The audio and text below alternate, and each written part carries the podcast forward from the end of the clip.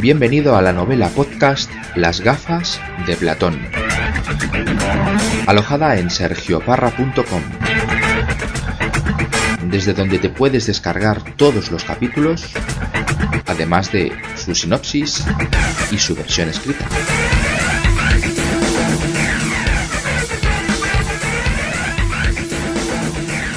Capítulo 5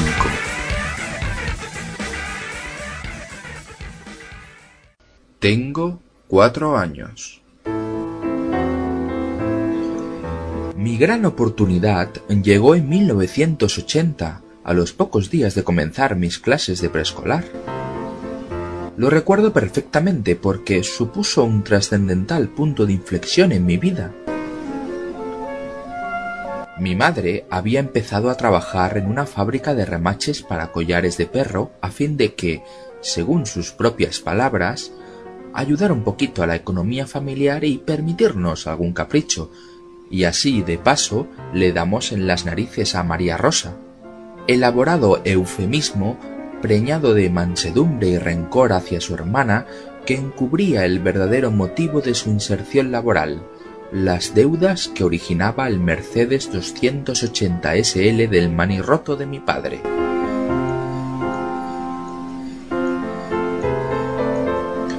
Es por ello que mi abuela se convirtió en la responsable de llevarme al colegio y de recogerme más tarde, y por añadidura llenar mi estómago, su parte predilecta, en una granja situada en una plazoleta. Ahí residía la clave, en la plazoleta. Porque tras consumir mi merienda, en otoño e invierno bikini acompañado de trinaranjus y en primavera y verano bikini acompañado de horchata de chufa, nos sentábamos en un banco de aquella plazoleta a comer quicos, yo a masticarlos y ella a chuparlos.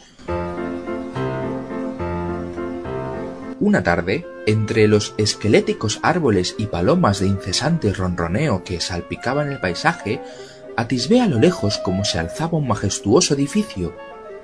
No me lo podía creer Enturbiados por las lágrimas de emoción, mis ojos contemplaron una biblioteca. Abuela, le dije una tarde, ¿podemos ir a aquel sitio? ¿A dónde? Allí, le señalé con el dedo. Me han dicho mis amigos que hay muchos libros y revistas. Ah, eso. Es la biblioteca del barrio. Entonces, ¿qué? ¿Qué de qué? Aquel alarde de retórica unió a la impaciencia al desconcierto que si me llevas, aclaré. Supongo que sus ímprobos esfuerzos por evitar las palabras soeces cortocircuitaban, aún más, las neuronas encargadas de su razonamiento discursivo. Esto merece una explicación. Mi abuela sufre de una rara forma de coprolalia, trastorno que la empuja a lanzar improperios, frases relativas a excrementos, groserías y obscenidades de manera impulsiva, pero, y he aquí su singularidad, también con una innovación, creatividad e inventiva impropia de una vieja decrépita.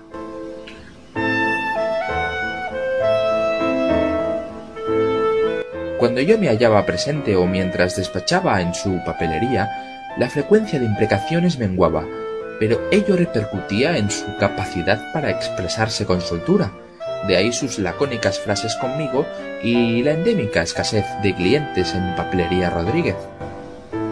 Hasta Gilles de la Tourette, el descubridor de esta insólita enfermedad, proferiría algún juramento ante la particular compulsión de mi abuela que ni una dosis masiva de aloperidol podría aliviar. Claro, vamos, contestó tras un prolongado silencio. Cruzamos toda la plazoleta, topándonos con individuos que solían retorcer mancuernas en el gimnasio y que, por consiguiente, avanzaban como un croissant, exhibiéndose delante de las féminas que leían revistas de prensa rosa mientras sus hijos brincaban por el césped o jugaban a las canicas en la arena y los excrementos de Can. Y luego recorrimos un sendero de grava que nos condujo a la puerta principal de la biblioteca, custodiada por dos altos cipreses. Era un edificio de dos plantas, rectangular, de líneas sobrias y fachada restaurada hacía poco tiempo. La braunda del exterior, sobre todo la monótona cantinela de una anciana que voceaba cupones, fue sofocada como por ensalmo al adentrarnos en el vestíbulo. Resaltamos enseguida, a los pocos segundos de franquear la puerta, ya que el lugar no estaba precisamente concurrido. Más de una mirada convergió en nosotros. No era para menos, hacíamos un dúo atípico, una niña pequeña que no debía saber leer y una anciana cojitranca que tampoco tenía el aspecto de ser muy leída. No me importó la impresión que debimos producir en aquel sacrosanto lugar. Ahora me sentía como en casa. Yo era persona habituada a solventar mis problemas y a responder mis dudas mediante los libros y demás hojas impresas, así que en breve vería saciada mi curiosidad, arrojaría luz al misterio de mi retorno a la vida. Bueno, ¿nos vamos ya? dijo mi abuela, empañando el respetuoso silencio que reinaba entre las estanterías. No, me apresuré a replicar. Vamos a mirar libros, ¿no? Ah, vale. Sí, eh, ¿Cuál miramos? Me acometió la imperiosa necesidad de contaminarla del entusiasmo que me embargaba, de que absorbiera por ósmosis el torrente de adrenalina que se precipitaba por mi cuerpo, de explicarle lo fascinante que sería leer todos aquellos volúmenes, que todas aquellas obras eran una suerte de ruedas catalinas, pequeñas y sin importancia aparente, pero decisivas para el devenir del tiempo y el movimiento hacia el futuro. Pero cuál fue mi sorpresa al advertir cómo ella, por sí misma, avanzaba por el vestíbulo, pasando junto a las fotocopiadoras, las vitrinas de exhibición de los recursos de reciente ingreso en el sistema y el mostrador de circulación y préstamo. Entonces tomaba un diccionario, ubicado en las estanterías que rodeaban la sala de lectura, y lo abría por la primera página. ¡Mira! ¡Ven! me dijo a lo lejos con las consecuentes miradas a las que empezábamos a habituarnos. Me acerqué asomándome a las mohosas páginas del volumen número tres de un lexicón de griego clásico. Parecía que lo estaba leyendo, pero mi abuela no era capaz de hacer tal cosa. No era ciega, y tampoco padecía alexia, una incapacidad para descifrar la escritura producida por una lesión en la circunvolución angular del neocórtex, en el lóbulo parietal. Simplemente era analfabeta. La lesión había sido cultural, no cerebral. Ya tenía suficiente con su síndrome de Tourette. Se detuvo en algunas páginas, observando aquellas indescifrables líneas repletas de palabras y definiciones, hasta que lo cerró, y con una sonrisa en los labios, me preguntó si no sería más divertido mirar un libro con dibujos o fotografías. Sí, pero ahora yo voy a buscarlo. Tú espérame aquí. Vale. No te muevas, ¿eh? Cogeré un libro para ti y otro para mí. ¿No quieres que... mm, bueno, que lo veamos, que lo veamos juntas? exclamó con aire apesadumbrado, como si yo hubiese renegado de ella como abuela. Eh, sí, sí, algunos los miramos juntos y otros separados, ¿vale? Mi abuela vaciló. De acuerdo.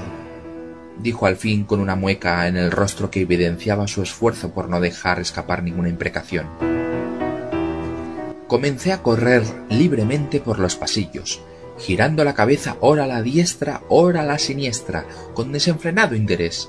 Por fin, cultura, montañas de cultura y conocimientos. Se terminó la mediocridad. Mi vida como intelectual confinado en el cuerpo de una niña tenía una válvula de escape. Aquella no era la biblioteca de Lenin que visité alguna vez en mis viajes a Moscú, ni la biblioteca del Congreso de Washington, ni siquiera la Biblioteca Nacional de Pekín, la Nacional de París o la Británica de Londres, y mucho menos la de Alejandría. Pero no importaba, porque me rodeaba una ingente cantidad de libros, y los libros eran idénticos en todas las bibliotecas del mundo.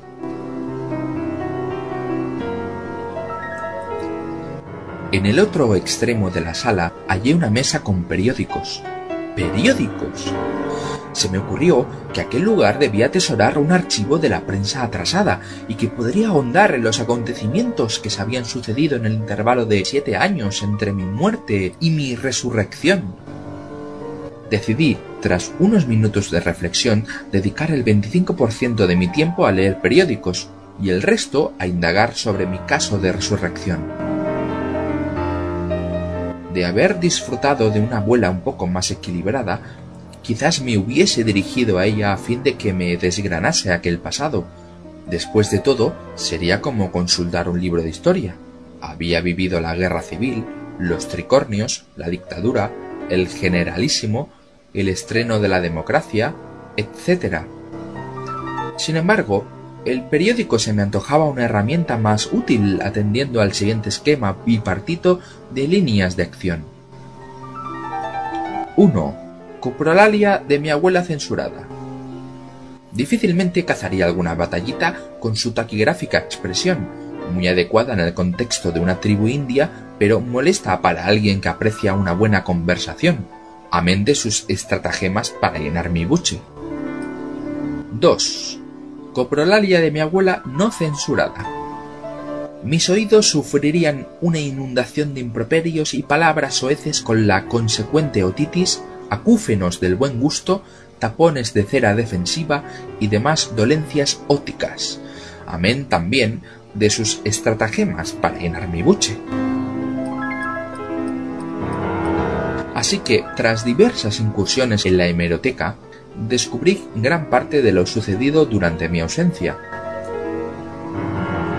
La separación de los Beatles, la mayor sacudida sísmica registrada en la historia de América, la muerte del general Charles de Gaulle, el pavoroso ciclón que asoló Pakistán, el matrimonio de Julio Iglesias e Isabel Presley, el expediente de quiebra que presentó Rolls-Royce, para desgracia de mi padre, la entrada en vigor del sistema decimal en Gran Bretaña, el desbloqueo de mis tierras de origen por parte de Chile, el fin de la trompeta de Louis Armstrong, la muerte de Max Aup, los Juegos Olímpicos de Múnich, el triunfo de Bobby Fischer en el ajedrez, los escalofriantes detalles sobre la odisea vivida por los 16 supervivientes de un accidente de aviación ocurrido en la cordillera de los Andes, que también leí en la novela, la firma del Acuerdo del Alto al Fuego de Estados Unidos y Vietnam, el rechazo del Oscar de Marlon Brando por su trabajo en la película El Padrino,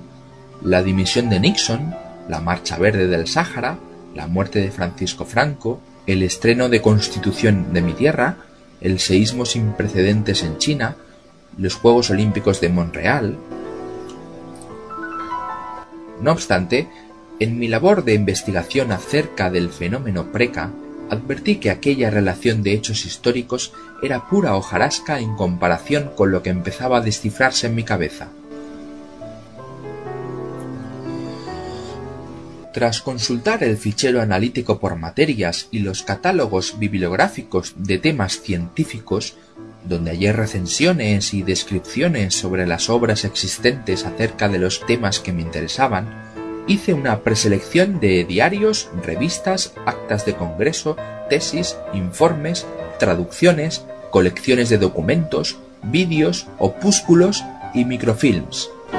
Solo fue necesario que revisara superficialmente todo aquel material para percatarme de lo que tenía entre manos. A partir de entonces dediqué todo mi tiempo a aquellas obras, olvidándome de los sucesos del pasado. Era una escasa bibliografía la que tenía a mi disposición. En la misma biblioteca leí que el Centro de Documentación del CNRS, en París, trataba más de 500.000 documentos al año, que en el Instituto Federal de Información Científica, en Moscú, se presentaba cada año un millón de resúmenes de alrededor de 20.000 revistas, que en el Chemical Abstract Service, en Estados Unidos, se analizaba unos 250.000 artículos de química y de biología. Sin embargo, fue suficiente para cambiar mi perspectiva. Día tras día, semana tras semana, mes tras mes, me vi inundado de maravillas inimaginables. Mientras mi abuela se entretenía con sus libros ilustrados, yo era seducido por las células, las neuronas, la gravedad, la termodinámica, las hormonas, los isótopos y el calcio. El objetivo de resolver el misterio de la espreca quedó relegado a la categoría de anécdota y mis visitas a la biblioteca se convirtieron en un fin en sí mismas. Disfrutaba de aquellas tardes de lectura. Hasta compartí algunos conocimientos con mi abuela, ávido de transmitir mis descubrimientos a alguien. ¿Ves? le decía, esto de aquí es el cerebro. Aquí están todos nuestros pensamientos y todos nuestros recuerdos. Ah, eh, eh, todo. Bueno, casi todo. Algunas cosas se borran porque no son importantes. Ah, como, como el, como el verano, o, sea, como el verano que pasé en Valverde del Camino. ¿Qué? Fue un verano malo, una, vamos, un verano muy malo. Cuando tenía 12 años, me llevaron mis padres a casa de mis primos. Eh, bueno, seguro que sí, eso se ha borrado de mi cabeza y no, eso no, eso se ha borrado por y no recuerdo nada, nada de nada, porque fue el verano menos importante de, o sea, de mi vida. Y claro, bueno, ¿de qué estaba hablando? Yo no sabía si desternillarme entre estertores de risa infinita u optar por el suicidio deshidratante del llanto frente a aquella paradójica observación, así que me limité a hacerme el sordo y a continuar con mis lecturas y apuntes, que para ella solo eran garabatos y dibujos de una excesiva horizontalidad. Aún hoy me sorprendo de la paciencia de mi abuela. Sabía de su aburrimiento en aquel lugar incomprensible para su masa gris, pero jamás me lo comunicó directamente, supongo que por temor a que me enfadase con ella. Yo era su nieta favorita. Tan solo se limitaba a lanzarme indirectas y a observar mi trabajo, intentando adivinar cómo lograba entretenerme durante tanto tiempo con aquellas líneas aserradas, como las que muestran las constantes vitales el monitor de un hospital, y ondulantes como un osciloscopio de rayos catódicos, para terminar exhalando un suspiro a la vez que retenía alguna imprecación que ya estaría trepando por su garganta. Me sentía como Edward Gibbon elaborando su decadencia y caída del Imperio romano, escrutado constantemente por el primer duque de Gloucester, William Henry, otro maldito libro grueso y cuadrado, siempre garabateando, garabateando y garabateando, ¿eh, señor Gibbon? ¿Te, te gustan mucho los libros, eh? Me decía realmente mi primera abuela de Valverde del Camino, Venancia Henry. Sí, mucho, contesté sin levantar la vista. ¿Y cómo, eh, cómo es eso? Cerré el libro y, armándome de paciencia, traté de explicarle por qué no era extraño que me fascinara la lectura. Mira, hace tiempo en un museo pusieron un libro que valía 10 eh, millones de francos. ¿Tanto? Sí, sí, tanto, tanto. Eh, eh, eso es más de 10 millones de pesetas. Volví a insistir ella con los ojos desorbitados. Había sacado un tema a colación que le atraía con intensidad, el dinero. Sí, y mucho más. Eh, es el texto del Apocalipsis de San Juan, que pesa 120 kilogramos y mide 75 centímetros de alto por 70 de alto. ¿El, el, Apocalipsis? Dios mío. Sí, ese. Las hojas están hechas con la piel de miles de corderos. Los dibujos que salen son de siete pintores muy famosos, como Dalí, Tremois, Usita, Fini, Atien, Zadkin. Y la cubierta es un bajo relieve de bronce, en el que dos joyeros han incrustado 14 variedades de piedras preciosas. ¡Joder! ¡Vaya, qué bonito! ¿Lo entiendes ahora? ¿Sabes? Muchas cosas, ¿eh, Elvira? Eso digo, eh, estos libros que estamos mirando ahora han costado tanto o más que ese, pero se han invertido neuronas y no dinero para hacerlos. ¿En neuronas? O sea, cerebros. Es como si la gente que hace estos libros copiara una parte de su cerebro a estas páginas yo las leo y por eso aprendo tantas cosas, porque estoy leyendo los cerebros de otras personas. Anda, entonces, eh, vamos, que por eso sabes tantas cosas. Por eso, imagínate que puedes meter en un libro tus recuerdos del verano que pasaste en Valverde del Camino. No, no, no, no, no. Que, que no lo recuerdo, lo borré. Todo eso lo borré, o sea, todo. porque no me gustó nada de nada. De nada, vamos. Bueno, pues cualquier otro recuerdo. Mi primer novio, el Antonio, que era muy alto y muy fuerte. Pues eso, lo metes en un libro y luego otras personas pueden enterarse de lo alto y fuerte que era Antonio. Vaya, qué bonito. Imagina poder leer con todos los detalles que quieras cómo dos chicos se suicidan porque sus familias no quieren que se amen como lo hacen, o cómo un estudiante confiesa haber asesinado con un hacha a un prestamista y a un dependiente, o cómo un príncipe se salva de que lo condenen por matar a su madre para vengarse del asesinato de su padre. Ah, eh, bueno, tú me, tú me asustas, Elvira. ¿Todo eso lees? Me había referido a Romeo y Julieta, de Shakespeare, a Crimen y Castigo, de Dostoyevsky, y a las Euménides, de Esquilo. Mi abuela no lo sabía, y lamentablemente nunca lo descubriría, salvo en alguna versión televisiva de las obras. Ella examinó de nuevo el libro, frunciendo el entrecejo. Mi explicación la había entusiasmado, pero no comprendía que, a pesar de todo, su lesión cultural la hacía contemplar la lectura como una actividad aburrida. Debía fijar la mirada en un objeto plano, grueso, elaborado con pulpa, de madera.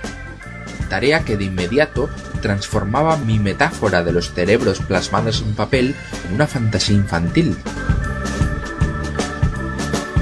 Me hubiese gustado sinceramente que algún día mi abuela escuchase la voz que resuena en la mente de cualquier lector cuando éste pasea sus ojos sobre las letras.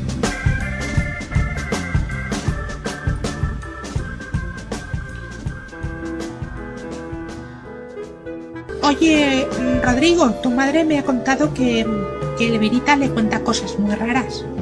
¿Qué? ¿Qué cosa? No sé, que, que se ve que le empieza a asustar. Porque, vamos, que porque el otro día mm, le habló como una persona mayor.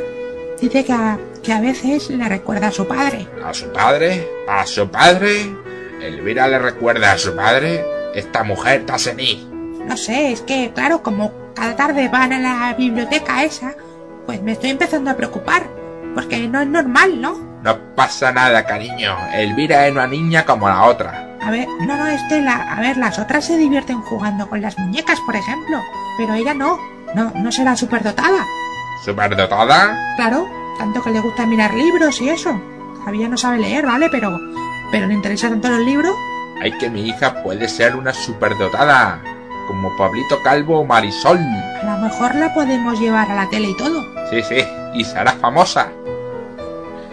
Tras escuchar esta conversación entre mis padres, extremé las medidas de seguridad en las charlas con mi abuela y situé mis investigaciones de las preca, ahora ya relegadas por el simple placer de la lectura sobre temas científicos, al grado de top secret. Por fortuna, a mis padres se les olvidó con el tiempo su estrafalaria idea de transformarme en estrella de la televisión. He de reconocer que me apliqué mucho más en mi actuación de niña pequeña. Mis visitas a la biblioteca continuaron su curso y acabé viendo la luz.